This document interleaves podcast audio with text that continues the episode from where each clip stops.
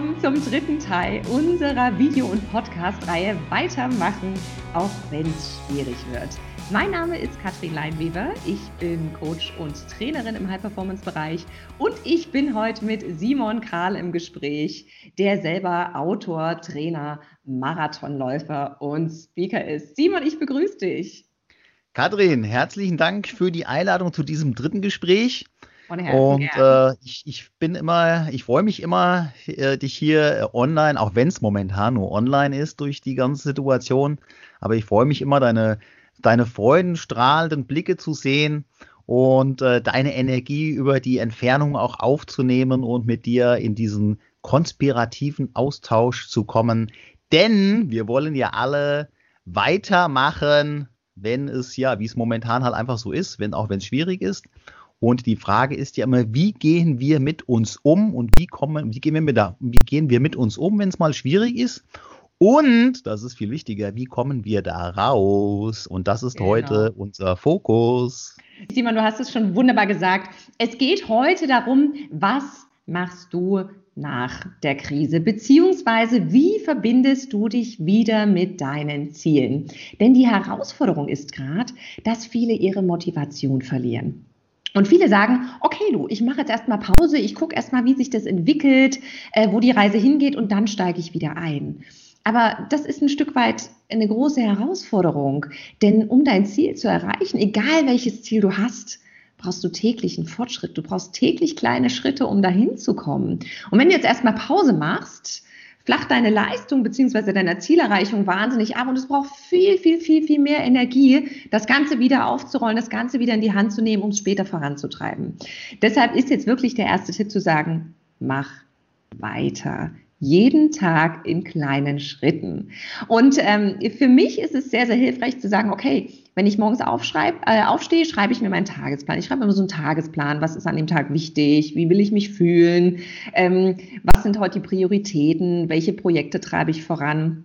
Und da zu sagen, okay, ich habe heute nicht nur eine To-Do-Liste, wo ich sage, ähm, das ist meine Busy Work, äh, also das ist mein, ich muss im Haushalt was machen, ich muss die Kinder füttern, keine Ahnung, ich muss mit dem Hund raus, sondern ich habe heute eine Liste, in der meine Prioritäten draufstehen, weil es meine Life-Work ist, also weil es was ist, wo ich mein Ziel vorantreibe. Und das ist mein Tipp, mach am Tag drei Dinge, die dein Ziel oder die dich deinem Ziel näher bringen. Das kann zum Beispiel die E-Mail an den äh, zusätzlichen oder äh, zukünftigen Kunden sein, die du schreiben möchtest. Das kann dieses tolle Video sein, was wir jetzt äh, gerade aufnehmen, Simon. Oder das kann natürlich auch ein Anruf sein, den du machen möchtest, einfach um dein Ziel näher zu kommen. Hast du so drei Dinge im Kopf, Simon, die du jeden Tag machst, unabhängig von deiner Selbstfürsorge natürlich, die jetzt gerade verzehnfacht sein sollte, aber so drei Dinge, wo du sagst, ey, das sind meine Dinge, die bringen mich wieder mit der Zukunft ein bisschen oder mit meinen Zielen ein bisschen in Verbindung? Also ich habe noch ein Bild vielleicht zu dem, was du sagst, mit diesen kleinen Schritten halt auch. Und es gibt so diesen legendären Lauf zum Jahresstart, äh, die 50 Kilometer von Rottgau. Und das ist eine 5-Kilometer-Runde. Und wer in Mathe so ein bisschen aufgepasst hat, bei einer 5-Kilometer-Runde, wenn man auf 50 Kilometer kommen will, musst du quasi zehnmal im Kreis laufen. Und das ist ja auch so dieses, das finde ich ein ganz schönes Bild halt für diesen Moment.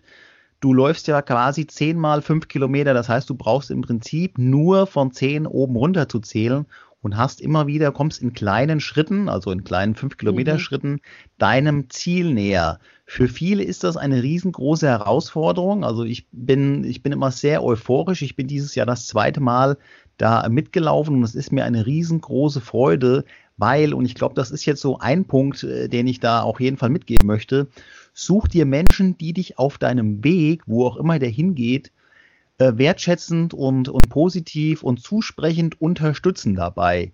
Und das merkt man, merke ich, also das merke ich immer daran, ich kann immer nur von mir reden, äh, merke ich immer daran, diese ganzen Menschen, die am, am Wegesrand stehen und anfeuern, die geben so viel Energie mit, da diese Runden äh, durchzuhalten, durchzustehen. Und ähm, der nächste Punkt, oder der zweite Punkt ist halt auch, ich mache mir dann ich da kurz, Darf ich da gleich gerne. kurz was fragen? Natürlich. Was machst du in der Situation? Es gibt doch Situationen, da bist du die einzige Person, die sich selbst anfeuert. Kennst du das?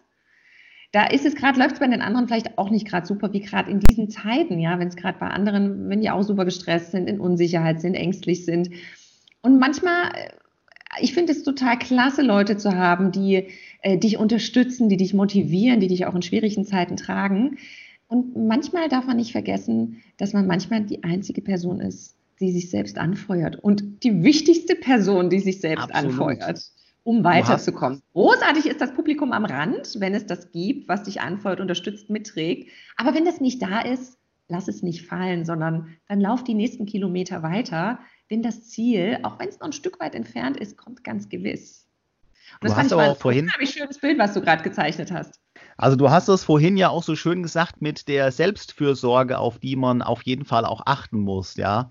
Und äh, wenn, wenn so eine Phase kommt, wo, wo man halt auch zum einen, wo ich zum einen die, äh, die 50 Kilometer hinterfrage, zum anderen aber vielleicht auch momentan so Situationen sind wie jetzt, wo, ja, wo man vielleicht das Ziel hinterfragt.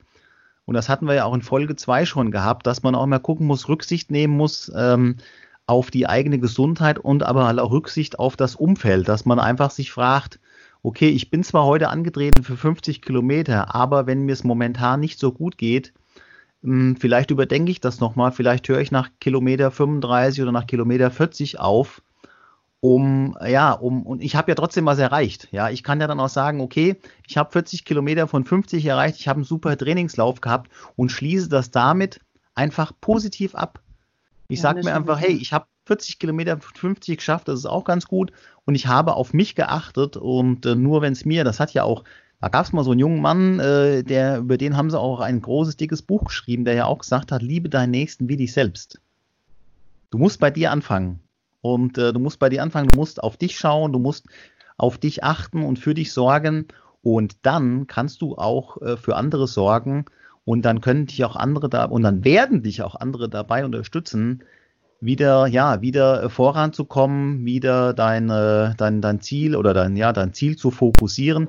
Und vielleicht kommt es ja halt auch so, dass du ein völlig neues Ziel auch ansteuerst. Ich fand es total schön, was du gerade gesagt hast. Äh, sei auch dankbar, wenn du die 40 Kilometer geschafft hast. Es geht nicht darum, gar nicht anzutreten. Es geht nicht darum, äh, die Laufschuhe stehen zu lassen, zu sagen, ey, ich mache jetzt gar nichts mehr, sondern es geht darum, trotzdem weiterzulaufen. Und äh, vielleicht kommt einer am Rand, wie du sagst, und der gibt dir dann eine Banane hin, damit du mehr Energie hast, oder schüttet dir mal so kurz so ein bisschen Wasser über den Kopf, äh, damit du einfach erfrischt bist. Ähm, und das fand ich ein sehr, sehr schönes Bild, einfach zu sagen, hey, du brauchst trotzdem täglichen Fortschritt um einfach voranzukommen. Das heißt, mach jetzt keine Pause und sag, wegen Krise setze ich jetzt mal alles aus. Ich muss erst mal gucken. Es ist total okay zu sagen, ich brauche mal kurz zwei Tage, um mich irgendwie wieder zu organisieren oder eine neue Struktur zu finden. Aber nicht, ich brauche jetzt die nächsten sechs Wochen und mache die nächsten sechs Wochen gar nichts. Und ähm, das fand ich war ein sehr, sehr schönes Bild, was du gerade gemalt hast, Simon. Auch das, was du gesagt hast mit der, mit der Struktur, die man da, die man sich da halt auch auferlegt. Ja, also ich mache dann mir auch immer eine Struktur, ähm, okay, jetzt habe ich die, die erste Runde habe ich in der Zeit gelaufen, ja, wie, wie laufe ich die nächste? Und ich habe immer so ein bisschen, ja, so diese Zwischenziele halt auch immer im Blick, ja, und das, das finde ich halt auch äh, ganz wichtig, was wir auch beim letzten Mal gesagt haben, so dieses Aufmalen, Aufschreiben und was du vorhin auch gesagt hast, dieses Visualisieren, dranbleiben, da kommen viele Dinge einfach zusammen. Also was ich ganz wichtig finde, was du ja vorhin auch sagtest, ist so dieses Thema halt auch Struktur. Ja, wenn ich einen, in einen Lauf einsteige, habe ich ja vorher auch einen äh, Trainingsplan gemacht und äh, das zum einen ist eine gewisse Struktur, die, die gebraucht wird, übertra in einem übertragenen Sinne, was du vorhin auch sagtest. Ich mache mir vielleicht einen Wochenplan, ich mache mir einen äh, Tagesplan für, ja, für die momentan aktuelle Situation. Wie organisiere ich mich zu Hause? Ja, äh, im übertragenen Sinne, wie organisiere ich mein Training? Und dann nachher auch im Lauf, wie organisiere ich dann äh, den Lauf? Ja, wie, wie bin ich die ersten fünf Kilometer gelaufen? Laufe ich mich vielleicht einfach nur warm, dass ich ein bisschen die erste Runde locker angehe, dann ziehe ich das Tempo nachher an und bei Kilometer 35, 40 in der Runde schaue ich dann einfach mal, habe ich noch Energie, gebe ich jetzt noch Gas? Oder sage ich, ähm, ich, ich laufe so weiter wie bisher, also eher langsam, weil ich komme ja auf jeden Fall ins Ziel oder gebe ich nochmal richtig Vollgas, wenn ich noch, äh, wenn ich ja, wenn ich noch Energien habe. Ja, das, äh, das ist so ein bisschen Management, ja, eine Struktur reinbringen, ein bisschen Management, Selbstmanagement. Und ich glaube, dann kann man auch das Ziel erreichen. Also immer wieder halt auch so in die Reflexion halt auch gehen. Das ist ganz wichtig. Also die Struktur finde ich wahnsinnig wichtig, die du ansprichst. Und deshalb äh, wirklich, wenn du da draußen sitzt und weißt, okay, ich würde jetzt gerne mein Ziel vorantreiben. Vielleicht hast du ein neues Ziel definiert, vielleicht hast du nochmal hinterfragt, was dein Ziel ist.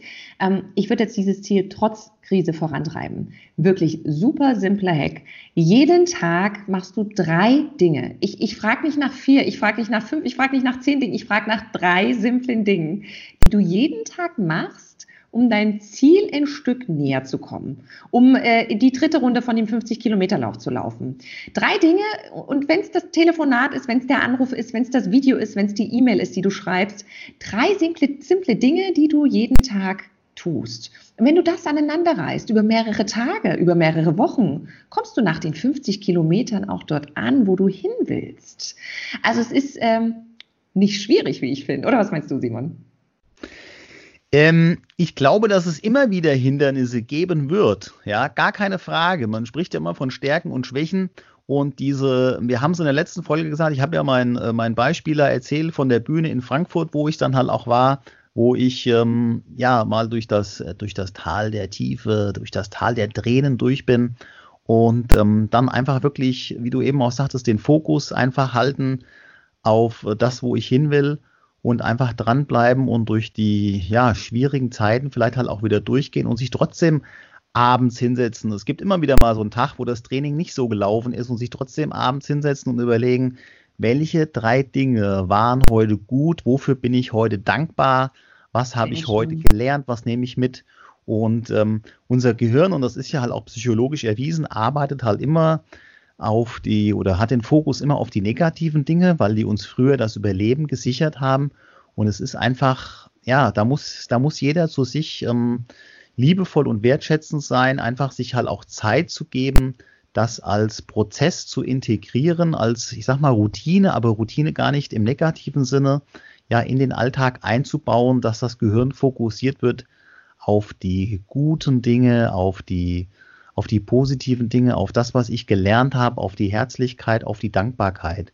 Und da muss jeder, mir fällt gerade das Wort nicht ein, was, was ich, ich bin immer, sag doch gerade mal, wenn, wenn man nicht, ähm, na, wenn man sich keine Zeit gibt.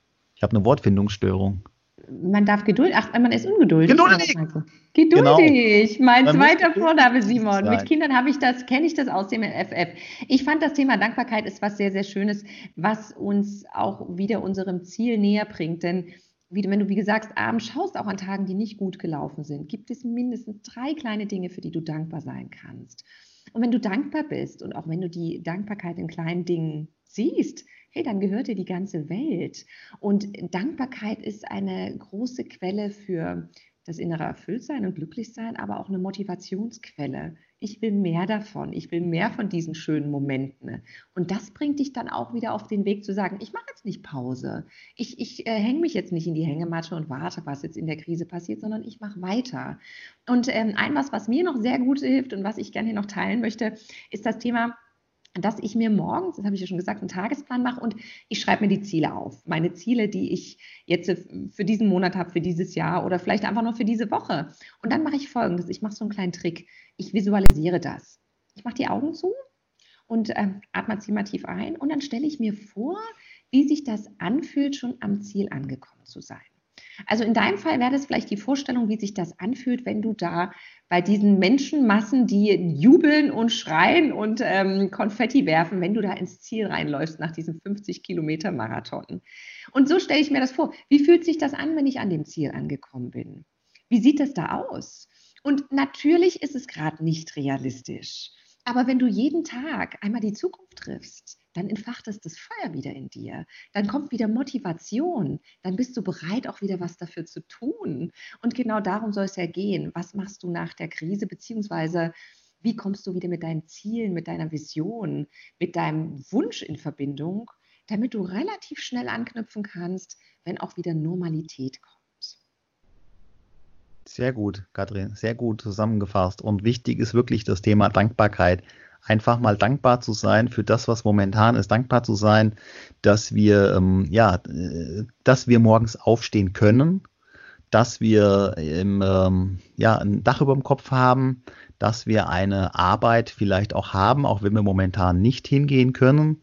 Dankbar dafür, für die Familie zu sein, weil Familie ist ja auch eine ganz, äh, eine ganz intensive Energiequelle, dankbar zu sein für die Gespräche, die da sind und dankbar zu sein, dass die Eisdielen wieder aufhaben, denn Uhu. Eis macht ja bekanntlich auch glücklich. Ja? Was, jetzt muss ich kurz fragen, was ist deine Lieblingssorte, Simon?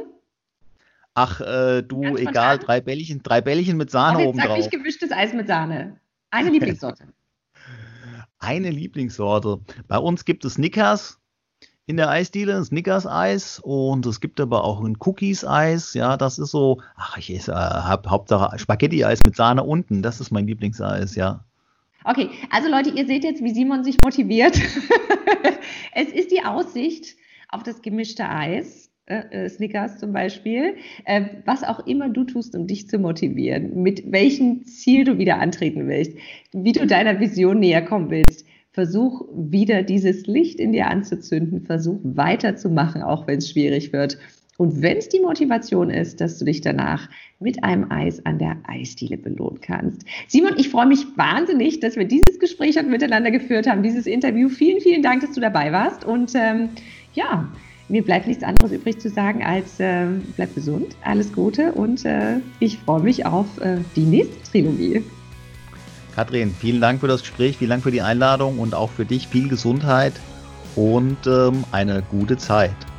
Herzlichen Dank, Simon. Mach's gut. Sehr gerne, danke. Tschüss. Tschüss.